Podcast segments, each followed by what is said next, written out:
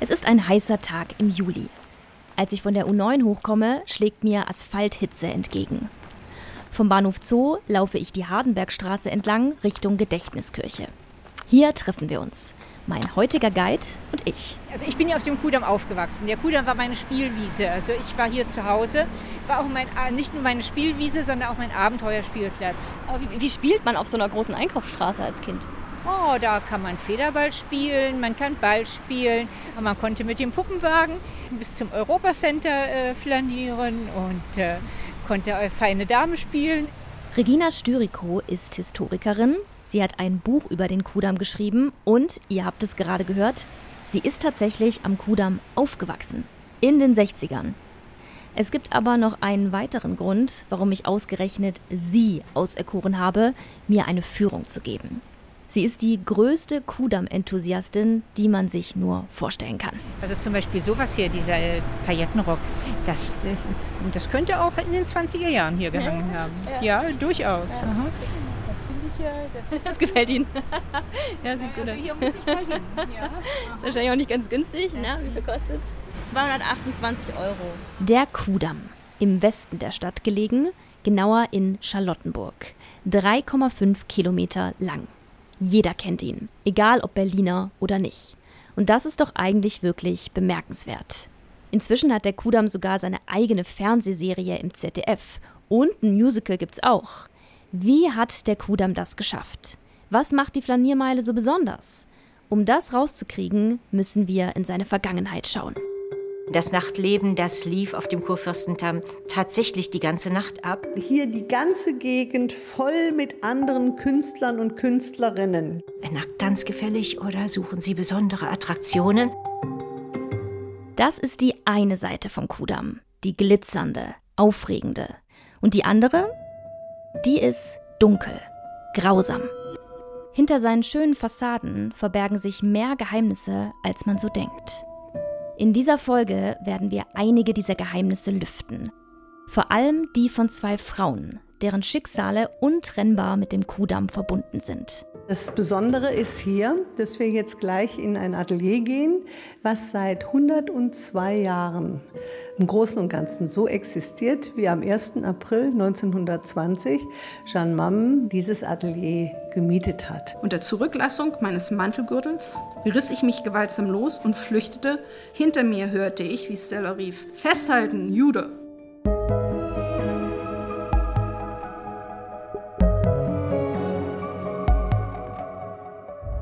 Ihr hört Geheimnisvolle Orte. Ein Podcast vom RBB. Und ich bin Henrike Möller. Für uns fängt der Kurfürstendamm hier an, aber wir sind hier an der Nummer 11. Ja, Stimmt, Weil wo ist eigentlich die 1? Die 1, die, die gibt es nicht mehr. Die ist an der Corneliusbrücke, heute Budapester Straße. Da fing der Kurfürstendamm ursprünglich an und er musste mal einen Teil abgeben. Und zwar als Friedrich Ebert, der erste Reichskanzler, starb, wollte man ihm die Ehre erweisen und ihm in der Nähe des Reichstags eine Straße widmen. Deshalb, es gibt ja heute noch die Friedrich-Ebert-Straße in der Nähe vom Reichstag. Die hieß aber ursprünglich Budapester Straße. Jetzt wollte man aber die Ungarn nicht vor den Kopf stoßen. Was machen wir nun? Und da dachte man, naja, schneiden wir ein Stückchen Kudamm an der Gedächtniskirche ab und nennen die Budapester Straße. Verrückt. Ja, auf die Idee muss man erstmal kommen. Ich hatte mich kurz gewundert, warum Regina Styriko ausgerechnet Kudamm 11 als Treffpunkt vorgeschlagen hat, aber jetzt macht das natürlich Sinn. Links von uns ragt die Gedächtniskirche in die Höhe. Rechts von uns ist ein schicker Handyladen. Dazwischen jede Menge Touristen. Zumindest sehen sie für mich so aus. Sandalen, beige Klamotten, Faltkarte in der Hand. Dankeschön. Da will uns jemand eine Stadtrundfahrt anbieten. Ja. Dabei wirkt Regina Styriko nun wirklich nicht wie eine Touristin. Bunte Bluse, weißer Faltenrock, Seidentuch um den Hals. Ein bisschen aus der Zeit gefallen sieht sie aus, passt irgendwie. Denn da wollen wir uns gedanklich jetzt ja auch hinbeamen. In vergangene Zeiten. Genauer in die 20er. Vor uns ist das Marmorhaus. Gibt es dazu denn eigentlich auch schon irgendwas zu erzählen? Ja, zu den Kinos gibt es viel zu erzählen. Es ist interessant, dass es ein Kino war, das Marmorhaus, weil es sieht eigentlich von außen, finde ich, überhaupt nicht aus wie eine Fassade von einem. Da von einem waren eben die Plakate dran. Also der Kurfürstendamm war die Kinomeile. Hier war wirklich also alle paar Häuser ein Kino, ein Lichtspielhaus. Das kann man sich heute kaum noch vorstellen. Und da drüben, wo heute das Europacenter ist, da war ja das romanische Café. Ja, genau, das war die Ecke, wo das romanische Café war. Und äh, da saßen ja auch viele Maler und vor allen Dingen Journalisten. Journalisten und Schriftsteller.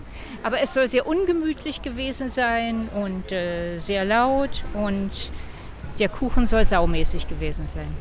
saumäßig. Aber Was heißt das? Also schlecht. Ja, schlecht, ja. Und dann ist man einfach nur hin, weil man wusste, man kann da ewig sitzen und muss nicht viel bestellen. Naja, natürlich. Und äh, ja, und man musste die, die, die Wohnung nicht heizen. Ah, ja. Good Ja, point, das war durchaus ein wichtiger Aspekt. Meisten, die meisten hatten ja auch nur ein kleines Zimmer, wo Ja. man nicht so gerne saß und man brauchte ja Kontakt zu Kollegen, zu Agenten, zu äh, Verlegern. Ja. Und diese Kontakte bekam man im romanischen Café. Die 20er Jahre. Der Erste Weltkrieg ist vorbei, das Kaiserreich zu Ende. Die Leute haben Lust. Lust auf Unterhaltung, Kunst, Kultur. Aufs Leben eben. Und wo kriegen sie das alles? Dicht an dicht? Auf der neuen Innenstraße Berlins, dem Kurfürstendamm. Und neu meine ich genau so. Der Kurfürstendamm entsteht erst 1886. Nach dem Sieg über Frankreich will Reichskanzler Otto von Bismarck den Kudamm zu einem repräsentativen Boulevard ausbauen lassen. Berlin soll Hauptstadtflair bekommen und den Hauch Paris. Eigentlich ist zunächst eine reine Wohngegend geplant, doch schon bald siedeln sich viele Cafés, Kabaretts und Tanzlokale an. Das wiederum zieht einen bestimmten Typ Mensch an. Ein neues liberales Bürgertum. Wohlhabend bedeutet nicht mehr länger automatisch konservativ. In den 20ern entsteht eine neue Gesellschaftsschicht. Reiche Leute, die aufgeschlossen sind für Fortschritt und Moderne. Beides hoffen sie in Berlin wo zu finden? Genau, auf dem Kudamm. Hier drüben war ja in den 20er Jahren die sogenannte Nelson-Bühne. Es war so eine Art Varieté. Mit Songs, mit äh, Sketchen, äh, Tanz. Josephine Baker hat hier ihren berühmten Bananenröckchen-Tanz gezeigt. Dieser Rock bestand tatsächlich aus Bananen. Ja? Die waren aneinander genäht, die Bananenschalen, ja, ja, oder? Ja, ja, nee, Bananen, nicht Bananenschalen, sondern richtige Bananen. Klingt das nicht herrlich? Wenn ich mir eine Zeit aussuchen könnte, in die ich zurückreisen darf, es wären die 20er. Diesen wilden, entfesselten, lebenshungrigen Geist, oh, den hätte ich so gerne mal miterlebt. Und diese Offenheit, Frauen mit Frauen, Männern mit Männern, für mich wirkt es so, als sei man damals fast weiter gewesen als heute. Zumindest am Kudamm.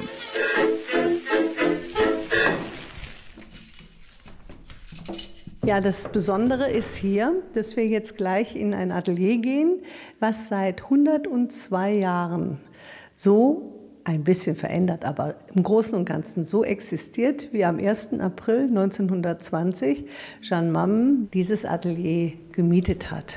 Wenn das kein geheimnisvoller Ort ist. Kurfürstendamm Nummer 29, Hinterhaus. Die Kunsthistorikerin Dr. Martina Weinland und ich stehen vor einer ganz normalen Wohnungstür. Nur, dass in der Wohnung dahinter seit 1976 niemand mehr lebt. Nach Jeanne Mammens Tod beschließen ihre Freunde, ihr Atelier zu erhalten. Bis heute zahlen sie die Miete, beziehungsweise übernimmt das inzwischen das Stadtmuseum Berlin, für das Martina Weinland arbeitet. Kostenfaktor ungefähr 650 Euro im Monat. Ziemliches Schnäppchen für die Lage.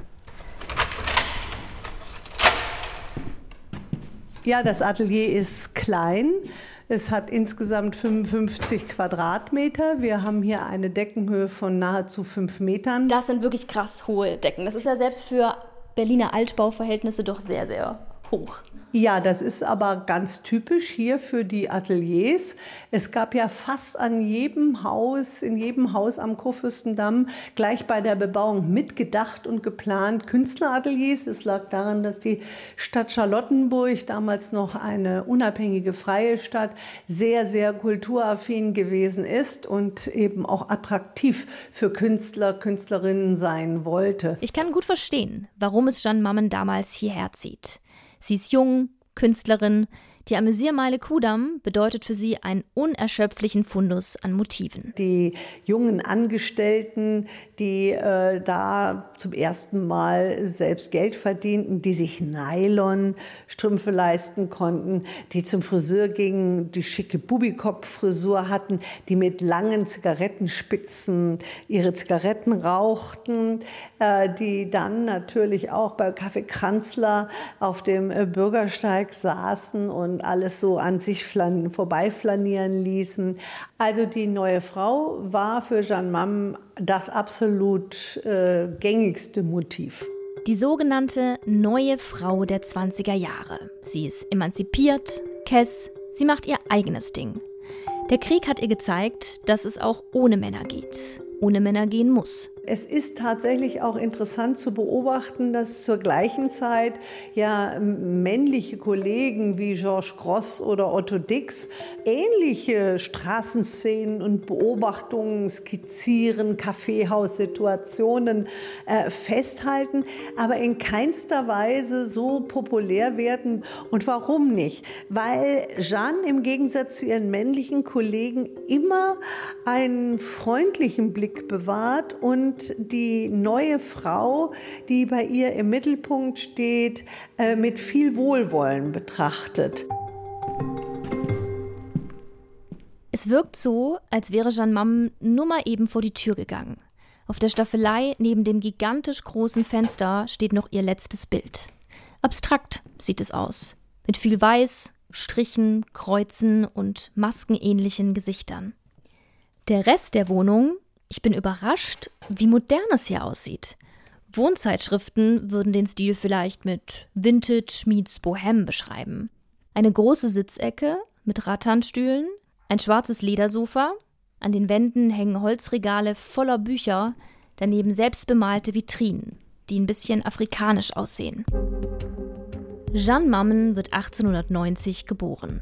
Sie wächst in einer wohlhabenden, sehr weltgewandten Familie auf. Schon früh entdeckt John Mammen das Zeichnen für sich. 1901 zieht die Familie von Berlin nach Paris. Doch dann bricht der Erste Weltkrieg aus. Und Frankreich, wie übrigens auch alle anderen Länder in Europa, haben dann äh, die Deutschen als unerwünschte Ausländer ausgewiesen. Ist insofern dann doch eine sehr üble Situation gewesen, weil sie nahezu mittellos in Berlin dann wieder ankamen. Zeichnen, malen, das ist für Jeanne Mam bis zu diesem Zeitpunkt eine Leidenschaft gewesen. Die Firma ihres Vaters hat genug für die ganze Familie abgeworfen. Doch zurück in Berlin ist alles anders. Jeanne Mammen muss ihren Lebensunterhalt selbst verdienen. Nur wie als unbekannte Künstlerin?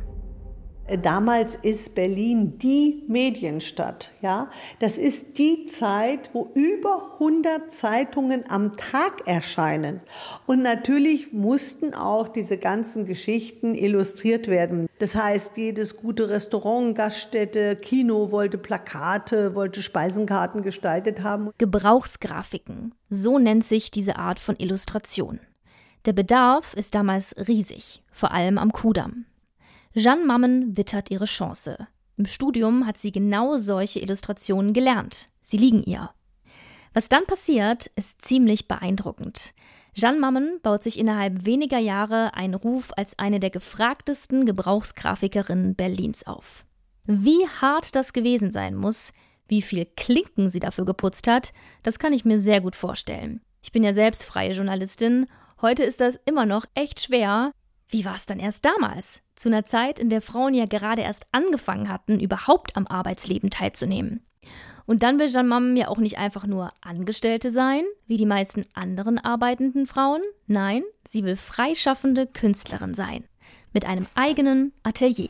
Die Wandfarbe, dieses leicht Türkis, der Teppich, wirklich alles original. Das ist natürlich schon faszinierend. Zauberbude. So nennt Jeanne Mammen ihr Atelier. Wobei es viel mehr ist als das. Hier arbeitet sie nicht nur, hier wohnt sie auch und empfängt andere Künstler und Intellektuelle. Doch die Idylle hält nicht lang und die Zauberbude wandelt sich immer mehr zum Gefängnis. Wer am Kurfürstendamm wohnte, wusste schon lange vor Januar 33, was da kommt. Weil spätestens ab 1930 die SS-Truppen hier regelmäßig rauf und runter marodierten. Also sie hat schon lange vorher durch das Leben hier am Kudamm und das Beobachten hat die Frau gespürt, da kommt was, da kommt Unheil. Der Kudamm.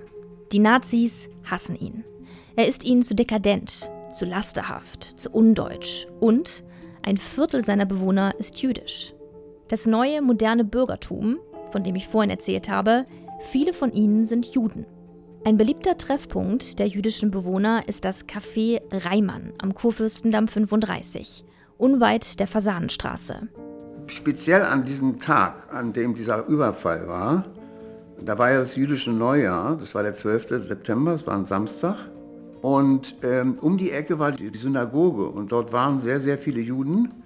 Und die sind dann um die Ecke anschließend äh, zu Café, ins Café Reimann gegangen. Walter Christian Reimann ist der Sohn des Kaffeebesitzers und Konditors Walter Reimann. Er selbst war damals noch nicht auf der Welt, aber sein Vater hat ihm viel von der Zeit erzählt. Dieses Café meines Vaters war eben wahrscheinlich auch schon länger ein Ärgernis äh, den Nazis. So ist es dann eben passiert. Die ganze Horde, es waren ja, äh, es wurde geschätzt, 700 äh, bis 1500 Männer waren das. Und auf dem ganzen Weg von der Gedächtniskirche bis runter zur ungefähr Ecke Ulandstraße, da war ja das Geschäft, da hatten die schon irgendwie auch ähm, jüdisch aussehende äh, Passanten verprügelt. Die Marmortische, die davor standen auf der Terrasse, die wurden also durch die Fenster reingeschmissen. Es sollen auch Schüsse gefallen sein. Also es wurde alles zertrümmert.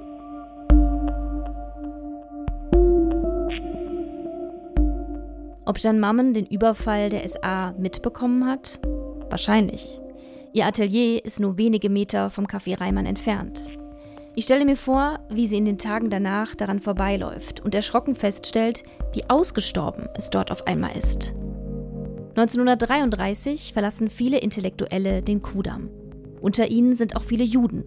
Es ist die erste große Fluchtwelle. Weitere werden folgen. In Jan Mammens Leben wird es still. Unangenehm still. Viele ihrer Freunde sind ausgewandert. Der Kudamm ist nicht mehr derselbe ohne sie.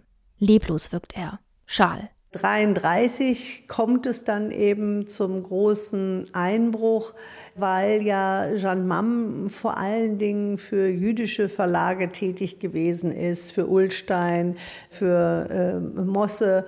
Und diese wurden arisiert, beziehungsweise die äh, Verleger mussten emigrieren. Und äh, dann hatte Jeanne für sich auch beschlossen, für dieses Regime will sie einfach nicht arbeiten. Man muss sich das nochmal klar machen.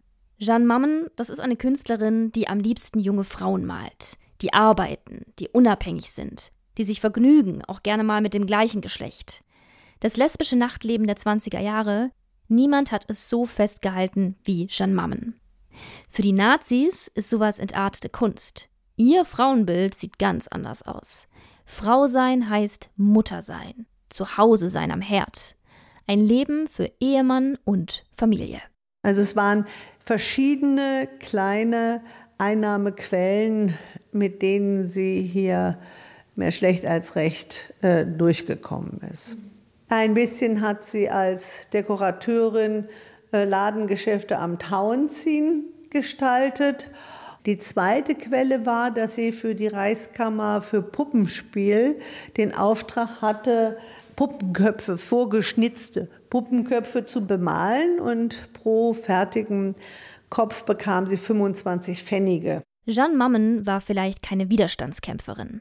Sie hat ihren Unmut den Nazis gegenüber nicht laut kundgetan. Aber sie verweigert sich dem System. Und so viel Integrität muss man erstmal haben. Zu sagen, ich lebe lieber in Armut, als meine Werte zu verraten. Sie hat eigentlich versucht, diese zwölf Jahre so, so höchstmöglich im Verborgenen zu überleben. Dann war sie während der Kriegsjahre wahrscheinlich hauptsächlich hier in der Wohnung. Das muss man sich wohl so vorstellen, dass sie hauptsächlich hier in diesem Atelier gewesen ist, in Einzelhaft. Gleichzeitig ist das Atelier aber auch Jeanne Mammens Refugium. Hier arbeitet sie heimlich weiter an ihrer Kunst. Doch auch in der zieht sie sich immer weiter zurück. Ihre Bilder zeigen nicht mehr länger die Welt, wie sie wirklich ist, keine realistischen Straßen- und Kaffeehausszenen mehr. Mammen flieht in die Abstraktion. Geometrische Körper, Plastiken, Kubismus. In einem Brief schreibt sie dann auch, äh, wie schwierig die Situation für sie wurde, als 1943 nach den ersten Bomben auf Berlin sie zur Brandwächterin des Hauses Kurfürstendamm 29 bestimmt wurde. Und äh, sie hatte große Angst, dass einer der Nachbarn hier klingelte und sagte, es riecht so brenzlig, wir hatten doch gerade Alarm und dann in ihr Atelier hätte gucken können weil die ganzen Bilder, die Sie hier auch sehen, waren ja nach dem Nazi-Jargon absolut entartete Kunst. Da hätte es ihr also sehr übel auch ergehen können. Jeanne Mammen ist nicht die einzige Bewohnerin des Kurfürstendamms, deren Existenz immer mehr im Verborgenen stattfindet. Im Mai 1943 gilt Berlin offiziell als judenfrei. Doch das stimmt nicht. Etwa 7000 von ihnen sind noch da untergetaucht. Bei Freunden, in Gartenhäuschen oder zerbombten Gebäuden. Mein Vater speziell war zuständig dafür, versteckte Juden mit Lebensmitteln zu versorgen. Das ist nochmal Walter Christian Reimann, der Sohn des Kaffeebetreibers Walter Reimann, dem die SA 1931 den Laden verwüstet hat. Walter Reimann hat sich davon nicht einschüchtern lassen. Im Gegenteil. Er ist entschlossen, den Nazis etwas entgegenzusetzen. Mit den Möglichkeiten, die er hat. Er hatte natürlich äh, mit diesen äh, Geschäften so verfügte über alle möglichen Lebensmittel. Wo andere Leute schon hungerten, da gab es immer noch alles bei Reimann. Und damit hat er also Juden äh, geholfen zu überleben. Walter Reimann gehört zu einer Widerstandsgruppe namens Onkel Emil. Sie ist eine der wenigen Widerstandsgruppen, die von den Nazis nie enttarnt wurde. Onkel Emil. Warum dieser Name? Es war wohl so, sagt Reimann. Onkel Emil war sowas wie ein Warnruf. Sobald einer aus der Gruppe die Befürchtung hatte, ein Nazi könnte in der Nähe sein und sie belauschen, sollte er oder sie rufen: Ach, da kommt Onkel Emil oder so. Und da wussten die anderen alle auch, oh, jetzt den Mund halten und jetzt könnte es sein, dass äh, wir entdeckt werden. Deswegen hieß das so. Onkel Emil besorgen auch gefälschte Pässe und helfen untergetauchten Juden außer Landes zu kommen. Doch nicht jeder meint es so gut mit ihnen. Besonders gefährlich für diese versteckt lebenden Juden waren die jüdischen Fahnder, die auch als Greifer bezeichnet wurden. Das Besondere an diesen Fahndern war, dass sie eigeninitiativ im Auftrag der Gestapo nach anderen Juden suchten, deren Aufenthalt nicht bekannt war. Juden, die andere Juden an die Gestapo ausliefern. Etwa 30 von ihnen soll es gegeben haben. Dr. Doris Tausendfreund hat für ihre Dissertation intensiv zu ihnen geforscht. Eine von ihnen, Stella Goldschlag, der Todesengel vom Kurfürstendamm. An der Tür merkte ich plötzlich, dass mich jemand an dem Gürtel meines Wintermantels festhielt. Ich drehte mich halb um und sah eine Frau mit langen blonden Haaren, den Schrecken aller illegal lebenden Juden. Unter Zurücklassung meines Mantelgürtels riss ich mich gewaltsam los. Hinter mir hörte ich, wie Stella rief: Festhalten, Jude! Ich werde Stella Goldschlag im Folgenden nur Stella nennen. Sie hat ihren Nachnamen durch mehrere Heiraten immer wieder geändert, deshalb der Einfachheit halber Stella. Stella wird 1922 geboren. Sie wächst im Westen Berlins auf. Ihre Mutter ist Sängerin, ihr Vater Komponist. Musik ist auch Stellas Leidenschaft. Sie möchte Jazzsängerin werden, auf Bühnen stehen. Das entsprechende Aussehen hat sie. Schön, groß, blond, blauäugig, so beschreibt sie ein Klassenkamerad. Die Marilyn Monroe der Schule. Die Schule, das ist ab 1935 eine jüdische Privatschule. Für jüdische Schüler wird es nämlich immer schwieriger, eine öffentliche Schule zu besuchen. Ab Ende 1938 ist es ihnen dann komplett verboten. Stella tut sich schwer mit dem Wechsel. Sie kann nicht verstehen, warum ihre jüdische Herkunft auf einmal so wichtig ist warum man sie darauf reduziert. Sie selbst fühlt sich nicht als Jüdin, sie ist Deutsche. Doch die Nationalsozialisten sehen das anders. 1941 werden Stella und ihre Eltern, wie viele Berliner Juden auch, zur Zwangsarbeit verpflichtet. Dann kam es zur Fabrikaktion und damit begann auch für Stella das Leben in der Illegalität. Im Februar 1943 fällt die SS in Berliner Fabriken ein, um die letzten noch verbliebenen Juden, die dort zwangsarbeiten, in KZs zu deportieren. Stella und ihrer Mutter gelingt es, sich im Keller der Fabrik in Pappkartons zu verstecken. Während die anderen jüdischen Arbeiter der Firma abgeholt wurden. Danach tauchen Stella und ihre Eltern unter. Doch wo sollen sie sich verstecken? Stella realisiert schnell, das beste Versteck ist die Masse. Nirgends geht man besser unter als in der Anonymität der Großstadt. Eine Straße eignet sich besonders gut, der Kurfürstendamm. Hier verbringen die sogenannten U-Boote die Tage in Cafés oder im Kino. Eines Tages sitzt Stella in einem Lokal, als sie auf einmal eine alte Schulfreundin erspäht. Sie wirkt irgendwie seltsam, als sie auf sie zukommt. Ängstlich, zittrig. Kurz darauf stürmen zwei Gestapo-Mitarbeiter das Lokal und nehmen Stella und ihre Begleitung mit. Die Schulfreundin bleibt zurück. Niemals hätte sie gedacht, dass die sie verraten würde, wird Stella viele Jahre später sagen, in ihrem einzigen Fernsehinterview. Für den Dokumentarfilm Die Greiferin, die Geschichte einer jüdischen Gestapo-Agentin von Ferdinand Kroh.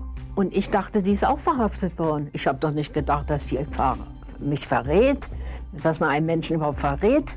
Das war für mich vollkommen unverständlich. Stella kommt in ein Sammellager. Dort erfährt sie, auch ihre Eltern sind von der Gestapo festgenommen worden. Die Eltern sollen selber bereits am nächsten Tag deportiert werden.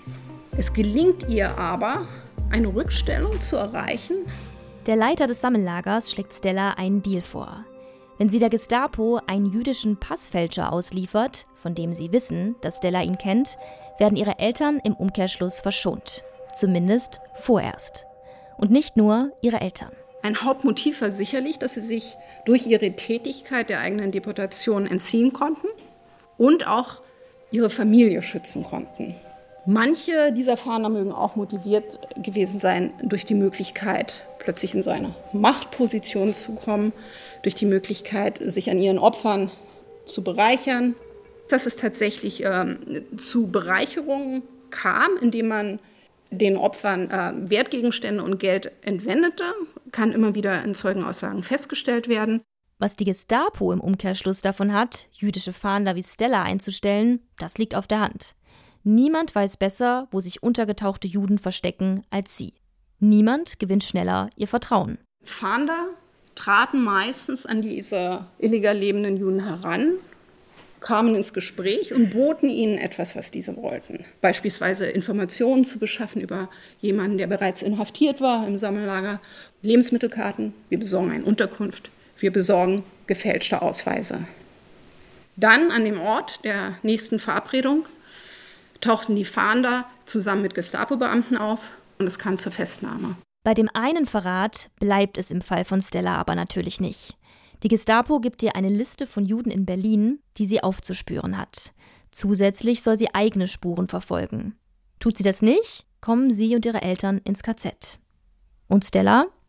Die liefert. Wie sie als Greiferin vorgeht, das lässt sich über Zeugenaussagen gut rekonstruieren. Doris Tausendfreund hat einige von ihnen zusammengetragen. Eine von Stellas Strategien, die Rolle der Hilfesuchenden. Am Tage zuvor habe er vor dem Café Wien am Kurfürstendamm eine junge Dame kennengelernt und mit ihr zusammen das Café aufgesucht. Da habe die junge Dame im Laufe des Gesprächs plötzlich ihr Leid geklagt. Ihr ginge es so schlecht, sie habe nicht einmal einen Mantel. Als sie zur Begründung angegeben habe, sie sei Jüdin, habe er dies auch selbst von sich erzählt. Er habe sich dann für den nächsten Tag mit ihr in der Motzstraße Ecke Nollendorfplatz verabredet, habe ihr auch aufgrund ihrer Klagen noch Essen mitgebracht und sei an dem verabredeten Treffpunkt zu der verabredeten Stunde festgenommen worden. Der Herr ist drei Wochen später etwa mit einem Transport nach Auschwitz fortgekommen. Hunderte, in manchen Quellen ist sogar von tausenden Juden die Rede, die Stella an die Gestapo verraten haben soll. Selbst als ihre Eltern längst ins KZ deportiert worden sind, macht sie weiter. Manche Zeugen behaupten, sie sei danach sogar noch eifriger geworden. Es gab tatsächlich auch Pläne, gegen die Fahnder vorzugehen, insbesondere gegen Stella Kübler, unter anderem von der Gemeinschaft für Frieden und Aufbau. Das war eine kleine Widerstandsgruppe um die Person von Werner Scharf, ein jüdischer Elektrotechniker, der bereits aus Theresienstadt geflohen war. Und diese Gruppe stellte mit Hilfe von sehr offiziell aussehenden Dokumenten für Stella ein Todesurteil auf. Auf dem stand, das Urteil wird nach Kriegsende vollstreckt.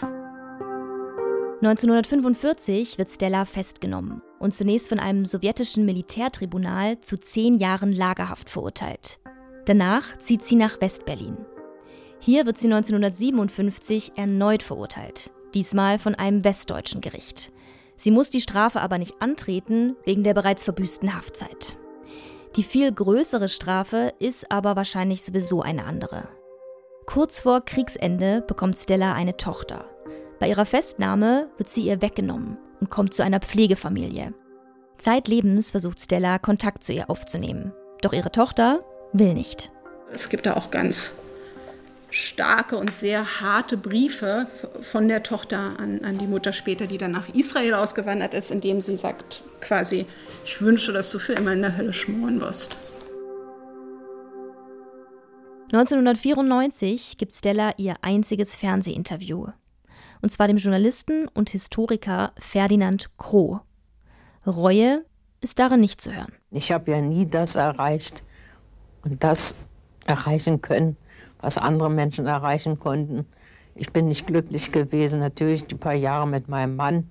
Und ich habe auch alle anderen Menschen verloren, die mir lieb waren. Meine ganze Familie ist fast ausgelöscht worden. Ich habe keinen Menschen mehr, der Interesse an mir hat.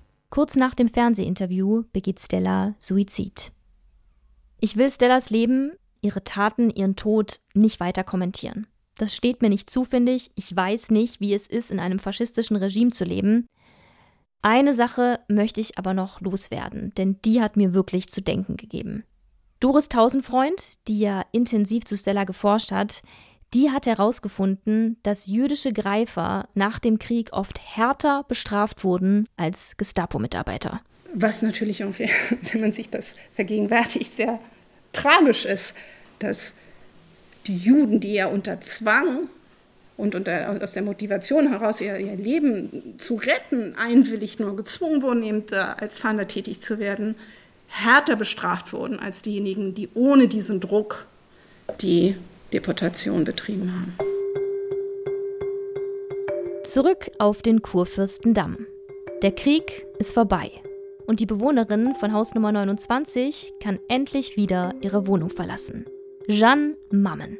Nach 45 öffnet ja genau äh, hier gegenüber Ecke Fasanenstraße die äh, Galerie Gerd Rosen als erste Nachkriegsgalerie und die wird zum Hotspot für alle Künstler, die äh, während der Nazizeit als entartet galten.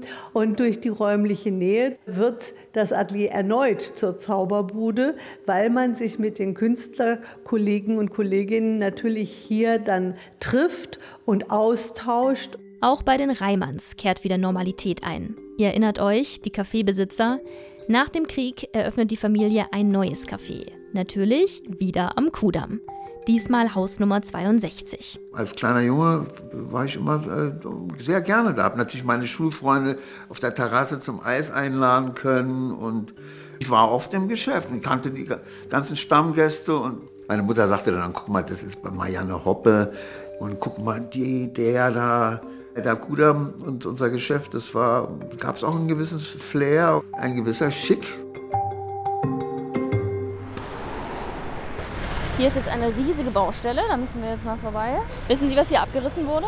Also als echter Berliner könnte man jetzt wirklich heulen. Oh. Hier waren mal zwei Theater. Das Theater am Kurfürstendamm und die Komödie. Ach so, ja Gott, ja, da war ich für Berlin, drin, ja. ja, sehr wichtig waren und auch sehr schön waren.